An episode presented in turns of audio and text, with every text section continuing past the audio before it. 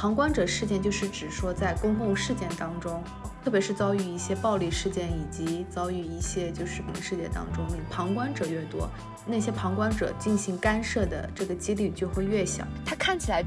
并不对于他自己受到伤害这件事情感到诧异，可能只是短暂的觉得在公共场所被男朋友这样子当众去对待，有一些面子上挂不住。其实应该说是个公共事件，我们把它划分为私人事件，又因为人的干涉，某些人的干涉，你又会把这个私人事件又会拉回到这个公共事件当中。然后另一方面是不去进行帮助，那是否就是错误的呢？在什么样的情况下会去干预，以及他决定去干预的五个步骤之后，我觉得更重要的是说，在旁观的过程中，其实帮助是很容易失败的。有其他人在场，这件事情也许在某种程度上，人数越多，越会抑制我的干预性的行为。勇敢需要代价，并且勇敢也需要去培养，不是每个人就是你生下来就我一定就是非常勇敢的。我们目前为止面对一些突发事情，我们能想到的干预性行为其实是很局限的。往往受侵害的人，比如说受家暴的人、受侵性性侵的人，往往会有那种羞耻感。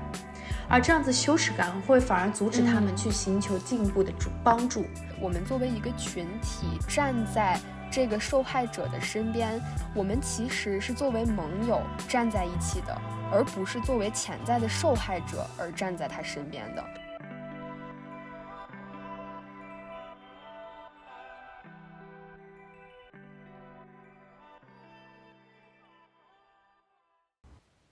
大家好，欢迎收听万想更新，我是主播 Claire。大家好，我叫 Maggie。那在我们这一次节目开始之前，因为也是我们第一次录制播客，所以想先跟大家探讨一下我们做这个音频节目的初衷是什么。嗯，起源是因为我和 Maggie 在上大学的时候是学同一个专业，非常要好的朋友。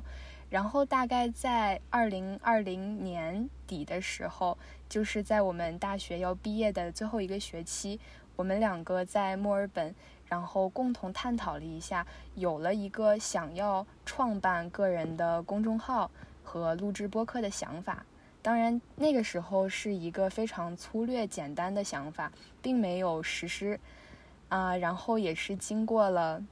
大概半年的时间。我们在这个过程中，Maggie 有继续留在澳洲上学啊，然后我是回到了国内，然后目前在一家医院进行实习。的确是我们那时候为什么会想要，就我们现在为什么会想要去办这个平台的故事，大概的故事。然后我记得印象比较深刻是那时候，因为澳洲到年底的时候就是夏天的时候，呃，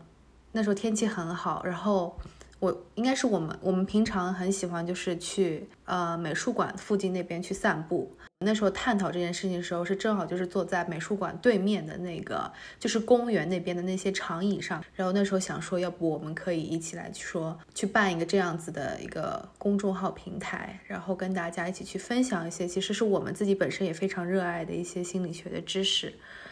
然后一起去探讨一些嗯社会上的事件。然后能够跟大家一起去分享，一起去，嗯，共同成长。嗯，然后当时萌生了这个想法之后，我们就再也没有行动过，一直到今年的七月份，然后又重新把这个计划提了出来。当时刚刚经历了一个郑州河南暴雨的一个事件。那我们当时其实因为那个事件有了一些对于灾后的心理健康重建的思考，所以重新想要说要不要还是把之前搁置公众号的这个想法再捡起来，然后看看能做成一个什么样子的效果。那因为在这个过程中我们也有其他的拖延，就导致现在我们第一期的节目已经到了九月的中旬，啊，也提前预祝大家中秋节快乐！中秋节快乐！我们的节目才正式开始，是的，好，进行我们第一期的录制，是的，所以说我们呃这一切的都是因为机缘巧合之下才说想要呃慢慢的一步一步来。那我们的第一期节目就是想讲一下，就是因为我们最近看到了一系列的社会事件，然后有很多也是令人触目惊心，而且是非常多的类似于暴力事件，然后是欺凌事件，然后从由此呢，我跟 Claire 两个人有了一些关于就是从这些事情上面有的一些启发跟想法，想要跟大家一起分享。嗯，是的，是这样子的。所以今天我们想要把话题固定在一个区域来进行探讨。那我们想到的是旁观者效应，就是来跟大家分享一下旁观者到底是什么，以及旁观者在旁观特定事情发生的过程中，他们会选择去旁观的原因。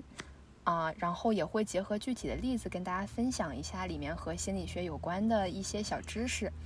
那现在可能我们先请 Maggie 来介绍一下什么是旁观者效应。好的，没有问题。就是其实因为我们每次看到一些公众事件，比如说社会事件，我们看到一些社会新闻的时候，我们通常都会把目光放在了当事人身上。就比如说当事人是起了什么样的纠纷。但是呢，如果说我们再把我们的目光扩大一点，我们就会发现，其实，在很多情况下，其实都有旁人的存在，只是我们平常不会去讨论到那些旁人。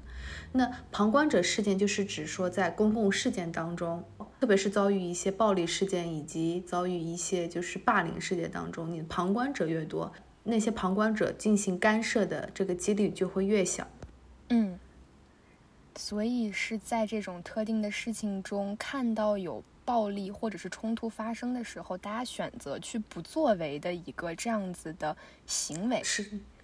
啊。那针对这个现象，针对这个现象，我们为什么会抛出这样子的一个话题来探讨？也是基于前面发生的一些社会热点事件，比如说前一段时间很著名的这个西安啊地铁保安。然后在可能执行他自己的呃公务的时候，有发生一些不合理的拖拽，那可能会导致这个地铁上的乘客有一个比较大的身体面积的暴露。那至于这件事情，我们把目光聚焦到的方向是在发生这样一起事件的时候，为什么啊当事的人除了这个保安以及啊他所面对的女生之外？周围地铁上还有很多其他的乘客，为什么大家在这个时候都没有主动说去帮这个女生披上一件衣服，或者说在他们争执很激烈的时候上去啊帮助这个女生，或者是把他们拉开，两个人情绪进行到相对缓和的一个地步，没有这样子的做法？那我们可能想要去更加多的了解一下，什么是大家选择去旁观的原因。那在这一部分，可能也希望 Maggie 能可以给大家带来一个更详细的介绍。没有问题。那其实，当我们作为，就特别是因为我们现在也是属于旁观者的一部分，就特别是我们是在网络上看到这个，跟他们是是就是你真实的去遇到这个状况有一点不同。那如果说我们是在真实的事件当中遇到这样的状况，那我们作为旁观者有几种反应，应该说有几种选择。第一种就是你人数越多。你就会觉得说，就特别是遇到这一些暴力事件，你就会觉得说，嗯，我其他人是不是应该也要就是分，就是也要干涉进去？那你人数越多，你的这个责任的分摊的越大，你就你个人责任就越小。就大家都会觉得说，其他人会不会要有所作为？其他人会不会进行干涉？那反而就是因为这样的人数不断变大，那你真实的会去干涉的情况就会越小。然后第二种呢，就是。每个人都会对于不同事件进行一种判断，那每个人对于这种特别是危机事件进行判断的这个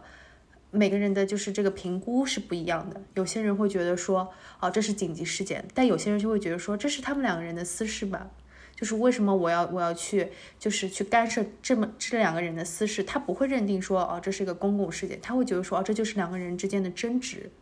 然后特别是因为。你有旁观，就是其他人在看。就是如果说你一个人就是很突然的进行，呃，干涉进去，就是比如说劝架也好，或者说进行，呃，就是你你扯进去的话，那反而就是会他本身作为一个旁观者，可能也会觉得说，我是不是也会被他人所议论？就是其实说白了，就是不想再去惹麻烦这种感觉。然后还有一种的，就是也是一种嗯社会因素的影响。就是你会，你会也会去看，按照别人的判断来去判，就是看别人的判断来去，嗯，做做这种自我的判断来决定说我要不要进行干预。就特别说，如果说你看到别人的反应是属于那种很就是有所迟疑，或者是说就是比较犹豫，那你自己也会觉得说，哦，那我是不是应该也要迟疑一下？我是不是应该也要犹豫一下？不要就这么快就冲进去。所以说，就是根据我刚刚讲的这三种原因，应该。应该是属于就是大部分人就是为什么我们作为旁有时候作为旁观者不会去选择就是干涉。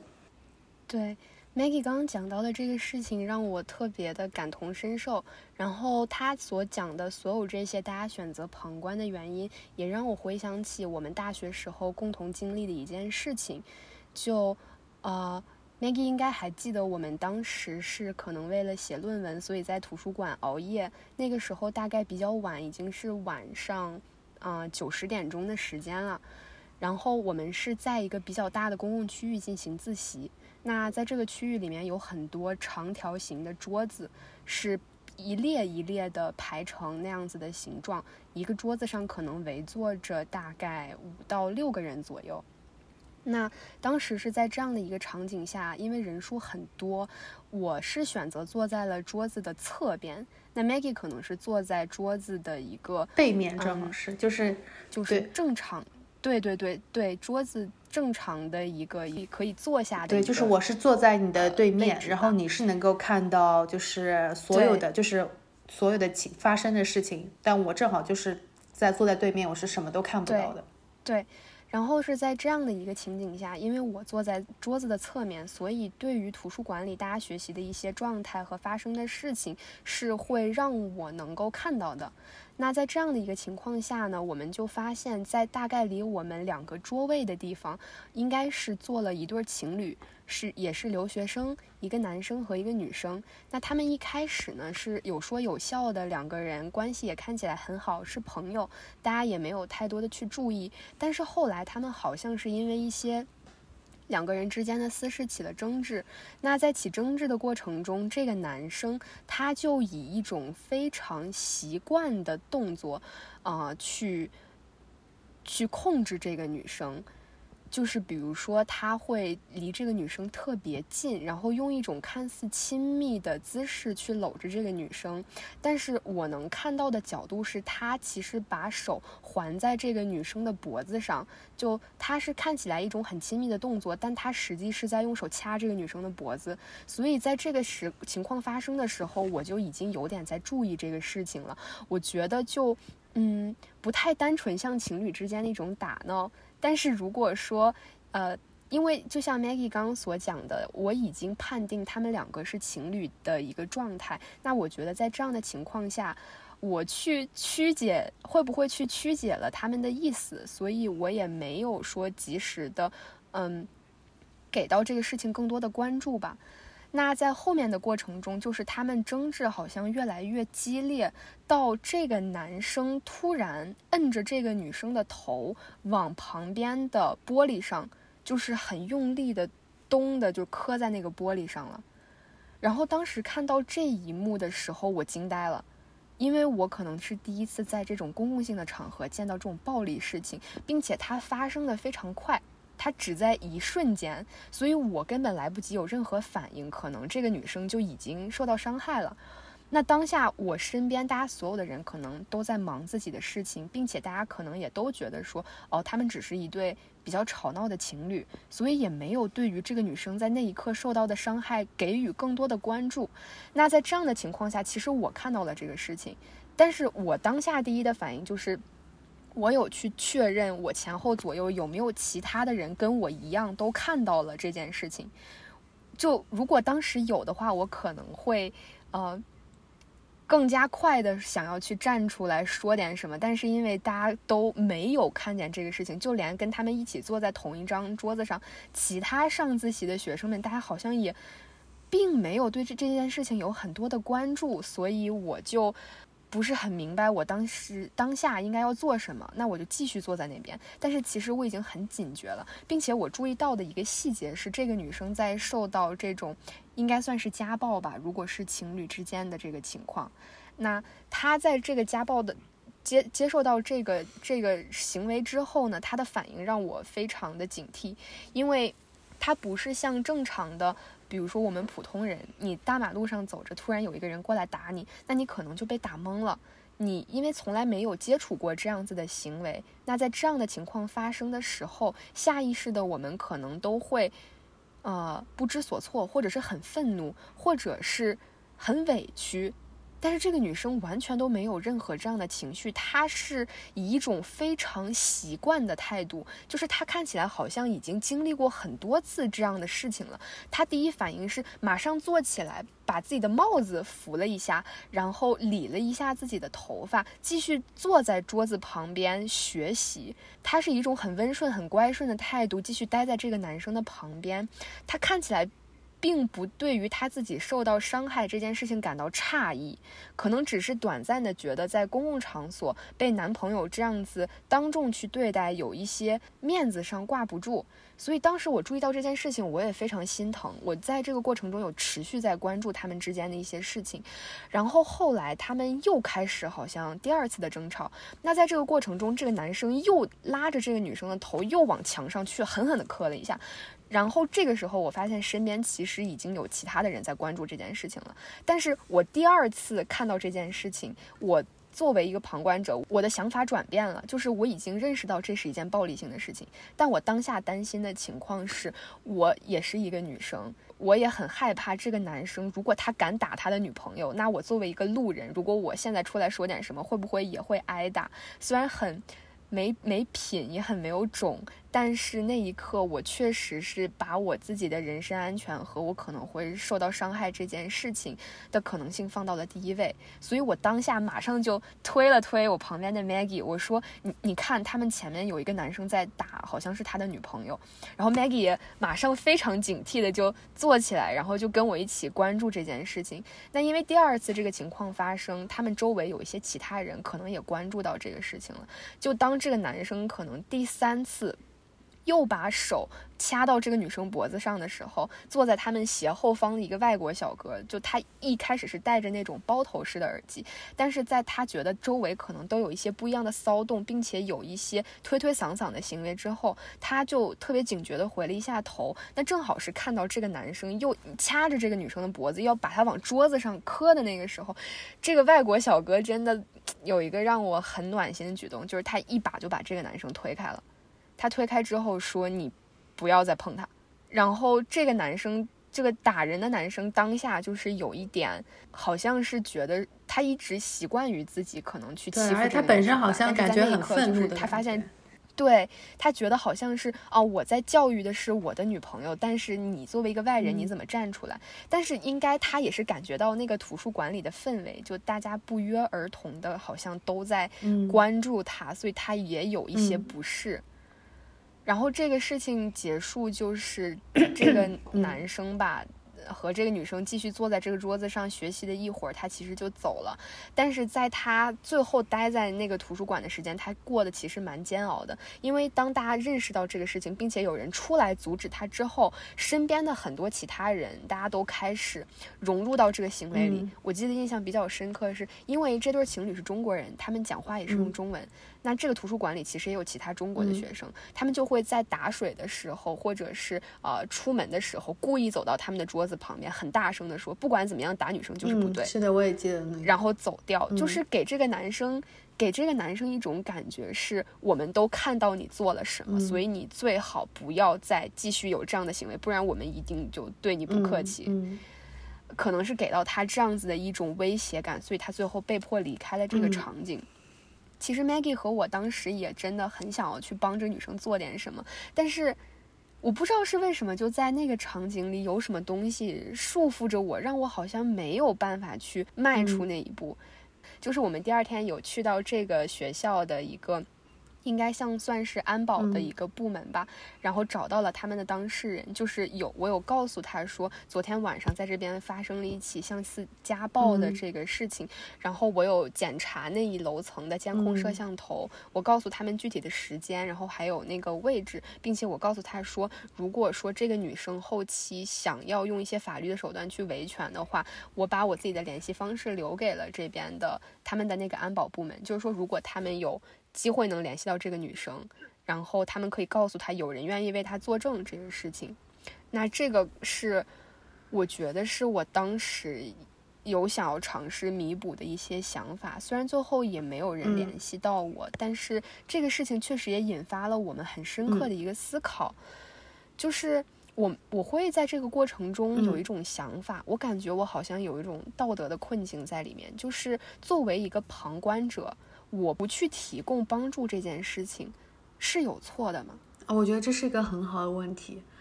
而且包括就是就是刚刚你就是讲了一下我们那时候发生那件事情以后，其实也是让我有了很多重新的思考。然后我也想借这个机会，其实跟大家好好分享一下，就是我关注的几点，就是当我现在重新再去应该说是复盘整件事情以后，我的一些想法。首先第一点就是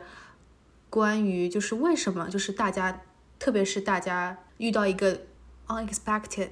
中文是什么？哦，不能预期到对意料之外的意料意料之外的一些，就是就是公共事件，就是特别是这种，就是比如说暴力事件也好，或者是说就是一些就是犯罪事件也好，为什么大家就会不由自主的可能就是会僵在那儿？或者是说，就是会想要说，想要去远离这样的场景，这其实是一个很正常的一个，就是很人体的一个自动反应。这而且这是属于就是交感神经系统驱动下的情况，人不自觉的一个无意识的一个反应。那首先呢，就是它它这反应有三种，就第一种我们是叫 fly，意思就是说，就是你遇到这样子的就是危机情况，就特别是让你紧张的，让你觉得害怕。的一个情况的话，你会选择去逃走，你会选择说你要去远离这样子的危险的地方。然后另外一种呢，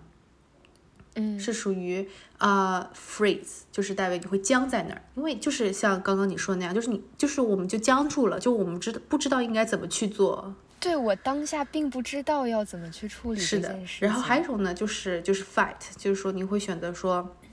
我要去面对这样子的场景，我要进行回击。那这其实是这三种。反应是呃大，就是我们面对，特别是危面对恐惧、面对危险、面对一些让我们紧张的一些事情时候，我们很下意识的一些就是一些反应。然后呢，另外一方面是我们在于，就是我们什么时候。会选择去干预，以及我们不进行帮助是否是错误？就是回到你这个问题，就我们什么时候去选择干预呢？就你刚刚的那个讲那件事情上面，也是很好的印证了这一点。就是当我们发现说有人开始进行干预了，有愿意挺身而出的人了，那。往往就会有，我会感觉有一种安全对，然后往往就会有更多人会去加入到，好像找到同伴的那种。是的，就是感觉是大大家感觉就好像又成为了一个新的团体，就是大家可以觉得说一起去干涉这件事情，而不是他自己一个人。这其实就是又又回到我刚刚说，就是我们是怎么从一个私人事件。其实应该说是个公共事件，我们把它划分为私人事件，又因为人的干涉，某些人的干涉，你又会把这个私人事件又会拉回到这个公共事件当中。所以说，就是你会发现，就是你你人不同人，你当下做出来的不同行为、不同反应，其实是会对整件事情造成不一样的影响，做有自己的判断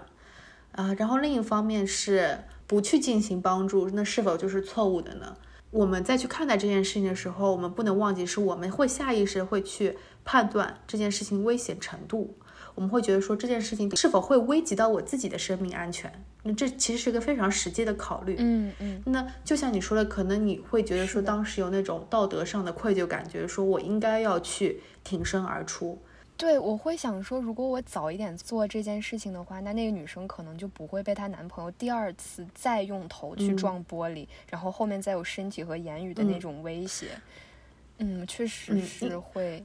是因为我们在去判断这件事情的时候，我们不仅是在去判断，比如说女生受到的这个威威胁的这个危险指数是多少，我们也在判断说这个男生他带来的暴力指数是多少，就是我们作为旁观者是否可以去应对这样子的情况。所以说很多时候你可能会出于这样的考虑，你会你就会觉得说，啊，那我是不是应该就是应该再去思考一下，说要不要去介入这件事情？就这样子的话，就可能就是所我们会带来的这种愧疚感。然后另一方面呢，也是也也可能是法律上的顾虑，就比如说我们会认为说，在某些国家的法律当中呢，就是就是你是应该要去做某个就是某一些就是如果说遇特别是遇到这种情况是必须要去挺身而出的，不然的话你这就算是犯法。所以说就是一方面是出于道德上的考虑，另一方面是出于法律上的考虑，所以说大家都可能会对于我要不要进行帮助这件事情会有不同的当下的判断。嗯，就是像 Maggie 刚说到的所有这些呢，也是我之前查的一些资料。然后，呃，有两个学者吧，就是他是 Latani and Darley，他们在一九七零年的时候发布了一篇关于这个旁观者。呃，行为的一个论文，然后在具体的这个行为里面呢，他们有讲到，就是说，当旁观者决定去干预一件事情的时候，它其实不是一个很简单的事情，就是他在脑子里马上就反映出我就是要去做这件事情，而是相对来讲，他其实是如果没有说像 Maggie 刚提到的有国家的法律去规定，那你不去出手，你是违法的。除了这样的情况下，我们正常人可能是需要五个步骤才能。决定说我们要不要真正的去干预这个事情，那在这个过程中，可能首先需要我们去注意到这件事情。比如说，我在这个图书馆里，我先因为他们之间的一些动作，注意到可能有不对劲的事情在发生。第二步是确定这件事情它是一个需要干预的事件。比如说，在我还没了解这一对情侣他们之间是不是有争吵，还是就是说有暴力性行为的时候，我不知道我在什么时候去出手去干预这件事情是合适的。那我通过什么样子的事情确定说我就是 OK，我现在就是得去干预了。就是那个男生第一次把这个女生的头撞到玻璃上那一刻，我突然明白说 OK，我确定我得去做点什么。然后第三个步骤就是说，我要去思考我在干预了这件事情之后，我可能会承担的责任，也就是像 Maggie 刚提到的，说我要去思考这个男生对于我而言是不是构成很大的一个威胁性，会不会我去帮他，然后也受到一些攻击。第四步是我需要去决定如何去帮助，因为在助人这个环节。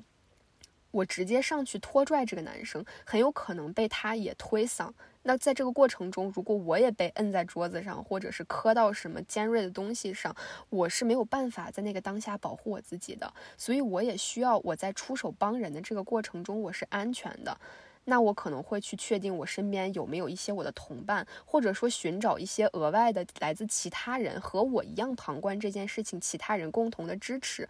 我才想要说，呃。去帮助这个具体的人，那最后最后的一步，其实才是采取行动。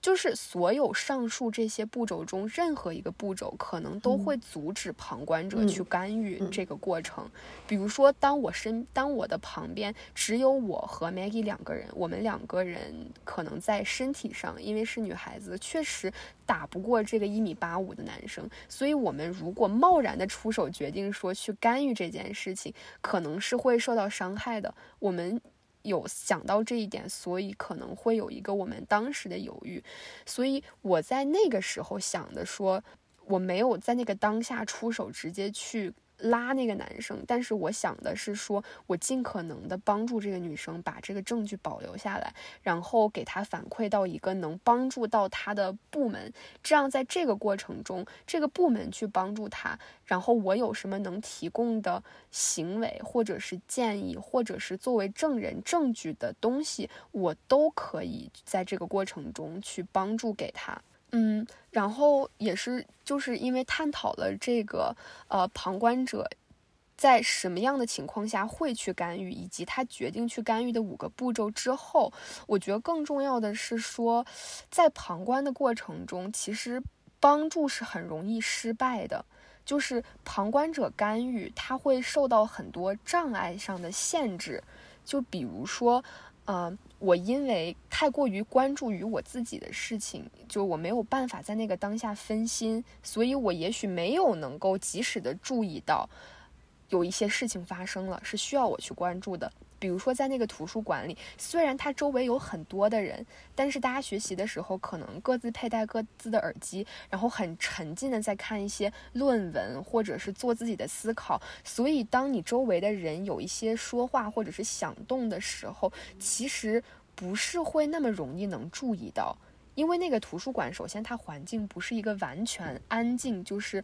不能说话的环境，它是一个更像是设计类的学生、工程类的学生去做他们的模型进行探讨的一个区域，所以大家说话本来就很多。在这样的情况下，大家又各自专注在自己的事情上，就很难注意到旁边会发生的事情。第二个是我们也很多情况下没有办法去确定这样的情况是不是适合去干预的。比如说，当我看到这个男生和这个女生，他们俩，我首先判定他们是情侣，并且他们前面有一段很和善的交谈，那我就会更把他们之间发生的冲突或者是吵架归因于他们的关系所带来的一些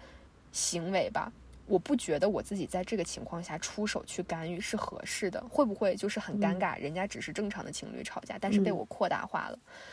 第三个就是说，我没有办法去承担这个干预的责任。嗯，就比如说，如果我一个人在外面学习，然后天也很黑，可能十点多钟了，我也要从图书馆然后回家这样的一个距离，我很害怕，说我如果出手，比如说去制止了这个事情，这个男生报复心起，要在路上对我干点什么，我也没有能够还手的能力，并且我一个人在。国外，然后我也没有办法能够很快的联系到我身边的朋友和家人帮到我，所以对于我来说，我去帮助这件事情，它所带来的这个成本，对于我而言，可能是我没有办法支付的。在这样的情况下，我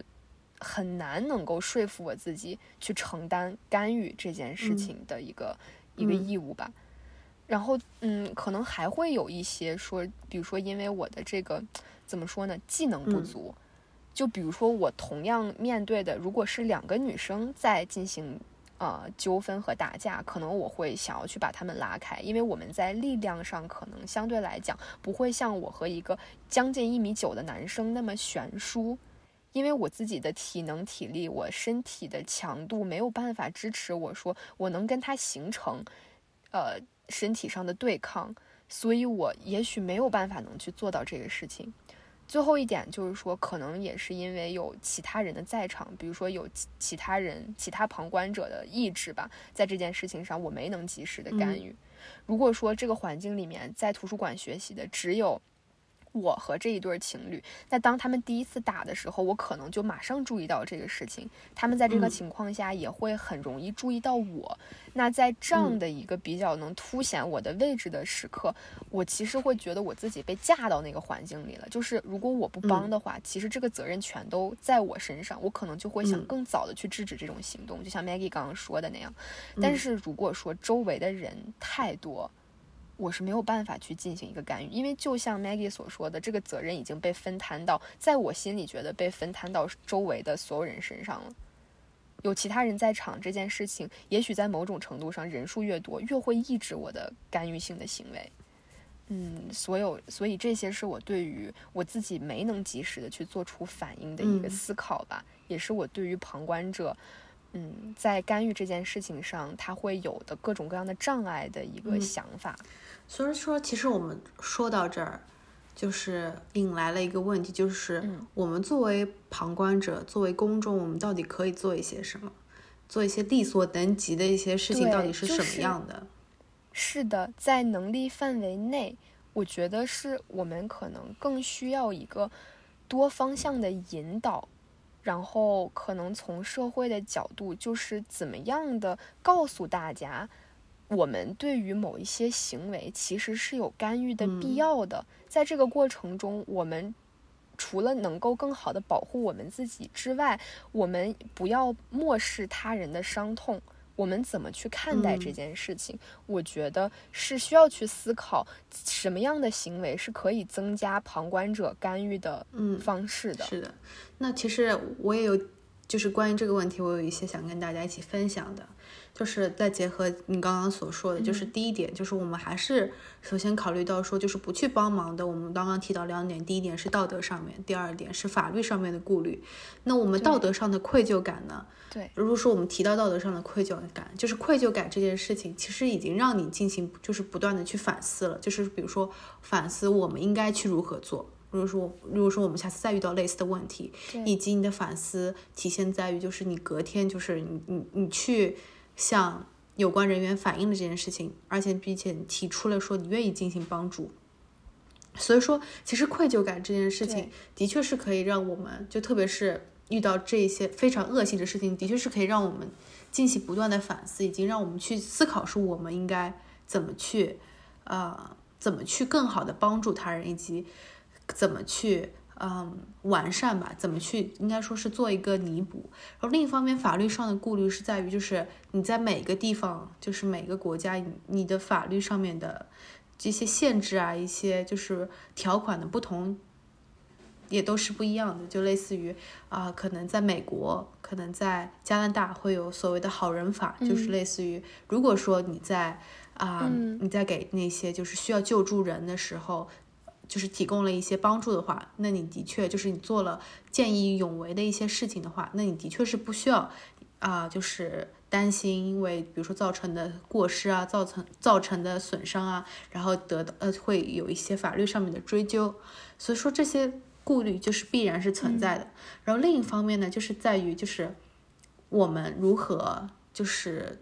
能够真正的就是帮助到他人。那这就在于，就是我们可能不能做到换位思考？就比如说，我们希望说这个社会是怎么样的一个社会，以及我们希望就是说人跟人之间的相处是怎么样的一个相处模式。所以说，就包括你想，就是刚刚你说的，也是让我觉得很好一点，就是这的确就是不是一件可以让人觉得说一下子马上就感觉很勇敢就能做出来的事情，因为因为它是勇敢也需要代价。对，勇敢需要代价，并且勇敢也需要去培养。不是每个人就是你生下来就我一定就是非常勇敢的，或者说我一定就是，嗯，就是有胆量去做任何事情，而特别是就是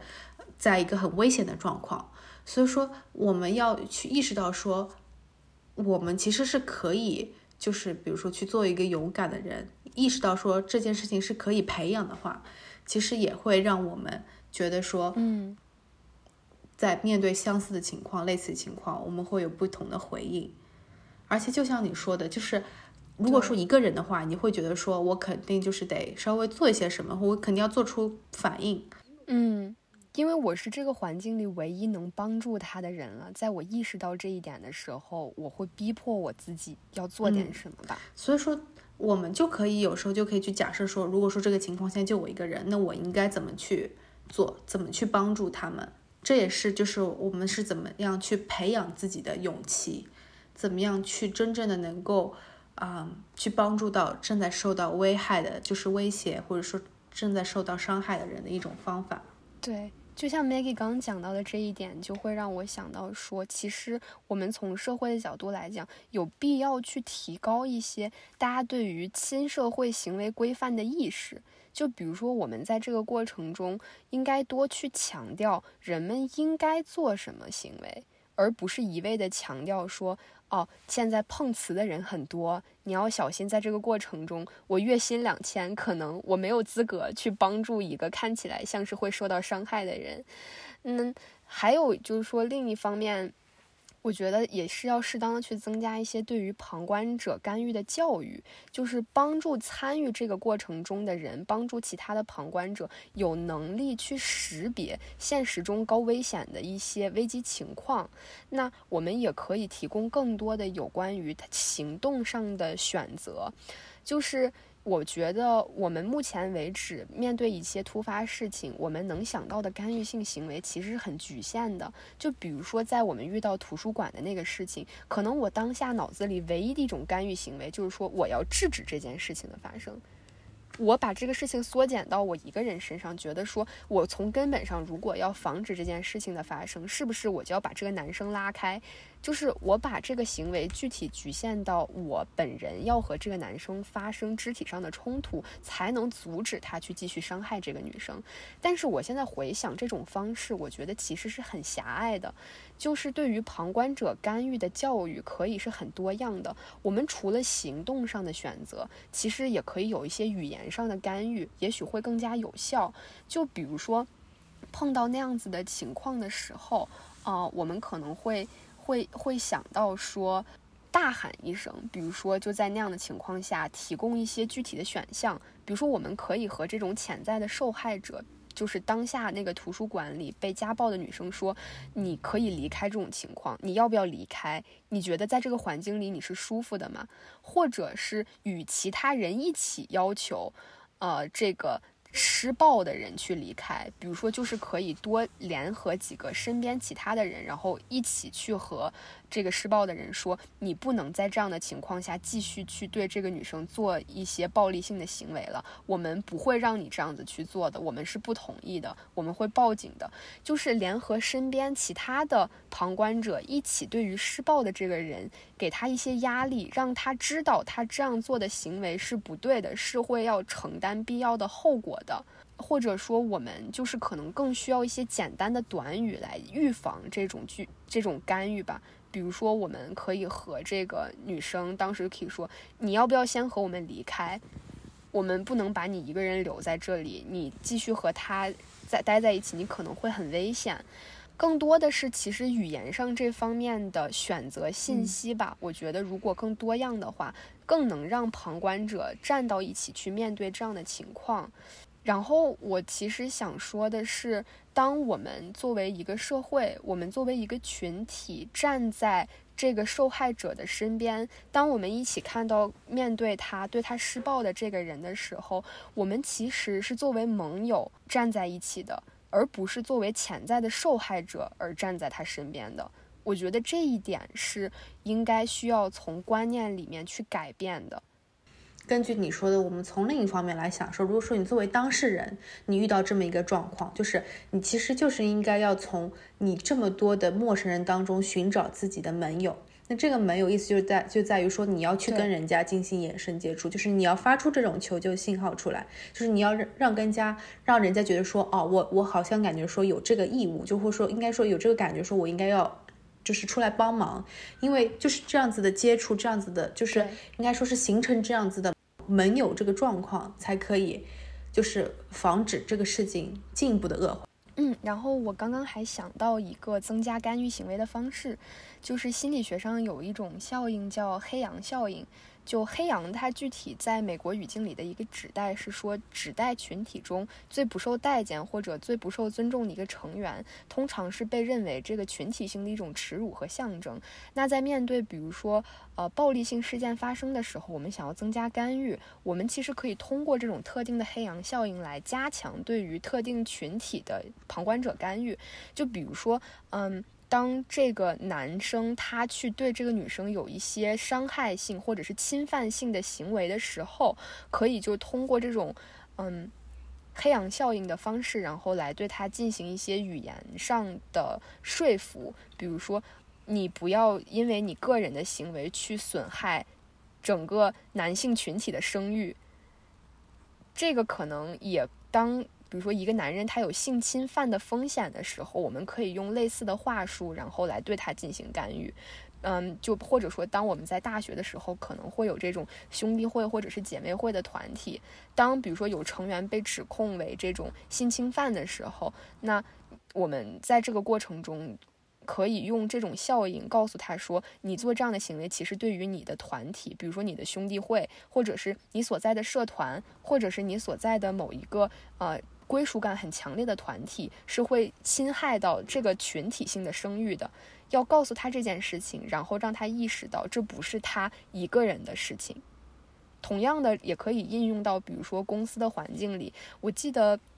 好像之前是哪个公司，嗯，就有这样的规定，就是说如果有男性员工家暴妻子，或者是呃，就是。对于自己的家人有这种暴力性行为，他是不允许在这个公司继续呃升职还是继续存在的，我没有很清楚的了解这个事情，但大概是有一个类似于这样的规定，让我觉得说其实就是一种对于黑羊效应的利用。是的，就是再把有去控制这样行为的是发生，就是类似于再把这个私人对事件再把它拉进，就拉到公共事件当中。对对对，是这样子的，就是像 Maggie 刚说到的，有很多事情吧，比如说他有讲到说，作为当事人，我们可以通过具体的这种眼神的求助，啊、去增加自己被帮助的几率。那我其实还想要了解一下，有没有一些什么其他的方式可以，就是说给到当事人去使用的。就他在一个比如说很危急的情况下，他要怎么样的去寻求帮助，可能是能更有效的呢？怎么样的方式会会更有效的可以能够让嗯，对，身边的人意识到他可能在一种危险中。我觉得最重要的就是你自己首先要意识到说这是一个其实是一个很危险的事情，就是你自己正在受到侵害，因为往往在这个时候，就特别是嗯，就像你刚刚提到的那个情况是，那个女生她是把自己的衣服可能整理了一下，或者对她很习惯这样的事情发生，这个让我觉得这其实很诧异他已经把这件事，一方面她已经把这件事情已经归于一个就是是平常的平常的事情了，他已经在把这件事情平常化、正常化。另一方面，就是他也能感受，就是往往受侵害的人，比如说受家暴的人、受侵性性侵的人，往往会有那种羞耻感，而这样子羞耻感会反而阻止他们嗯去寻求进一步的助帮助。所以说，最在我应该说，呃，在于受害者而言来说，最重要的一步就是，首先第一点，你要意识到说这其实不是一件正确的事情，而且的确是你在受到侵害，你在受到伤害。所以说，不要为那些就是伤害你的人去找理由、找借口，以及也不要把这件事情当做成是一件嗯就是很平常的事情。另一方面，就是你要，就是有时候，就特别是我们去对待这种羞耻感的时候，其实是非常痛苦的。就而且我们对于很多事情都可能有时候就会产生出来这种羞耻感，就类似于就是说，啊、为什么是我？就反而会自己开始质问自己说，啊，为什么是我？为什么我会就是我感觉很丢脸啊，在大庭广众之下就是遇到了这样的事情，就是这种羞耻感。不断不断的会加深他内心的恐惧，一方面，另一方面就会也会加深他的不作为，反而会导致事情的不断的恶化。嗯。啊，这是我能够想到的两点。对，就是从他自身来讲，他要意识到他在受伤害，并且他在受伤害这件事情是不能被嗯忍受的。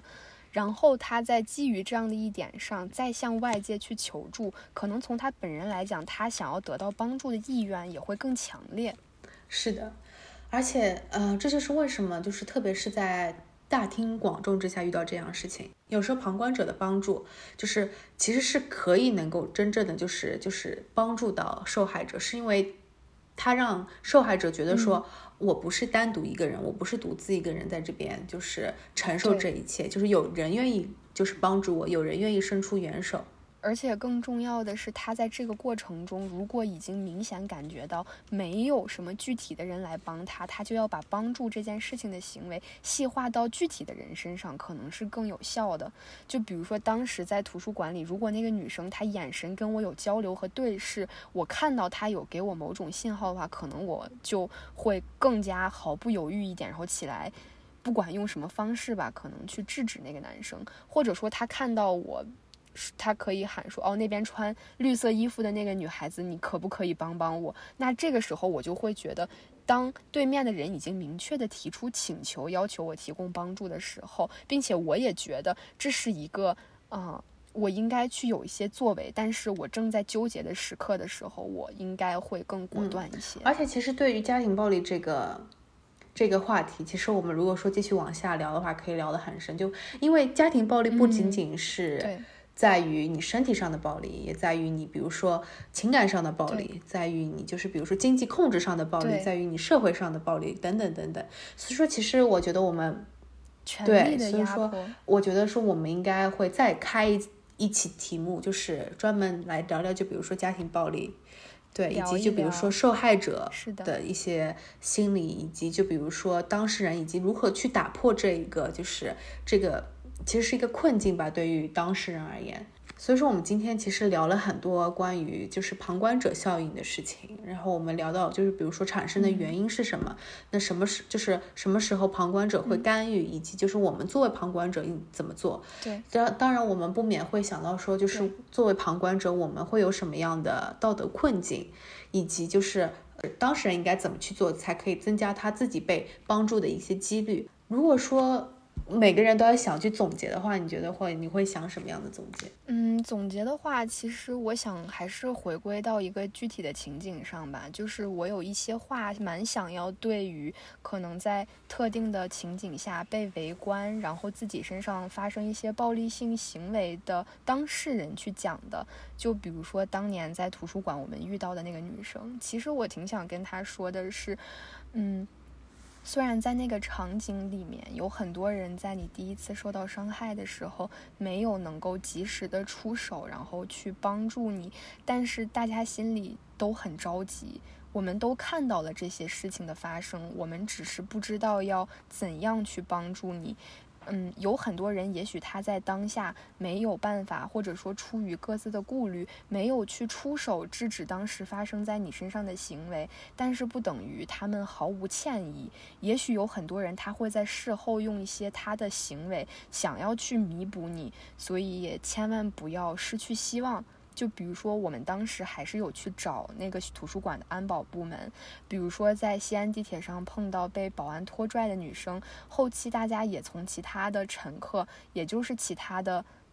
旁观者吧，手机那边了解到具体的信息。这些信息被流传出来，然后被暴露出来，其实也是有大家一份想要弥补和亏欠的心思在里面的。所以，希望不管是。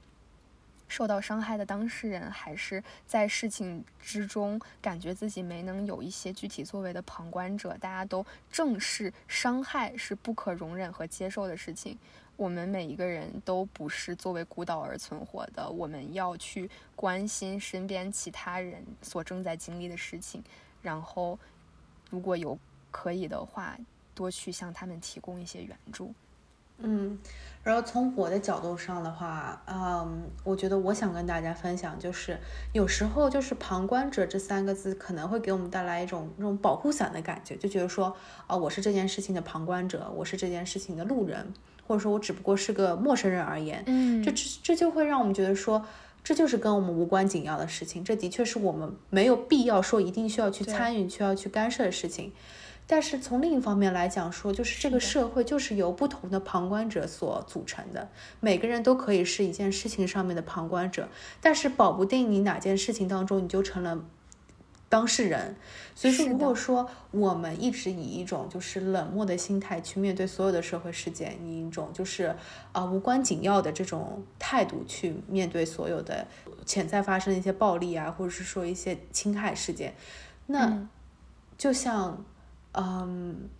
你刚刚所所说的那样，就是就是会非常的大，这就是一个非常冷漠的一个现象。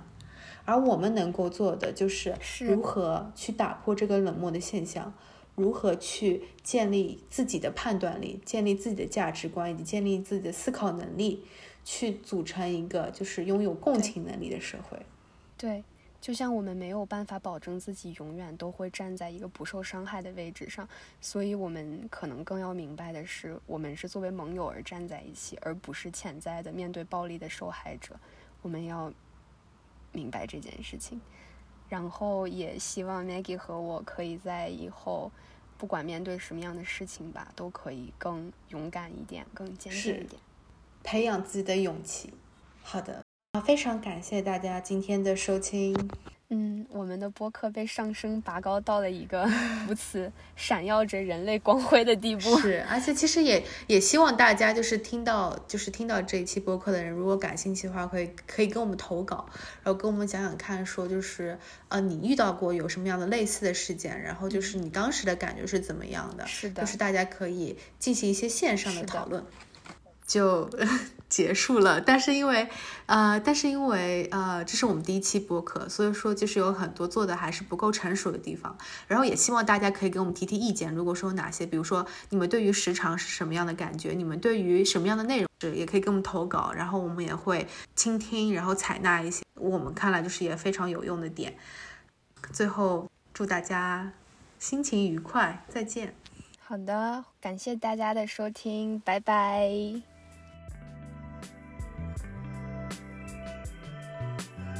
感谢听众朋友们收听我们的节目，欢迎大家在评论区给我们留言，也可以在微博或微信公众号搜索“万想更新 Psych” 关注我们，还可以在喜马拉雅、小宇宙、Apple Podcast、Spotify、Pocket Casts 等播客 APP 上订阅我们的节目。如果节目给到您良好的收听体验，您也可以通过五星好评表达对我们的支持。也欢迎大家通过爱发电给我们打赏，支持我们的节目。感谢您的收听，我们下期再见。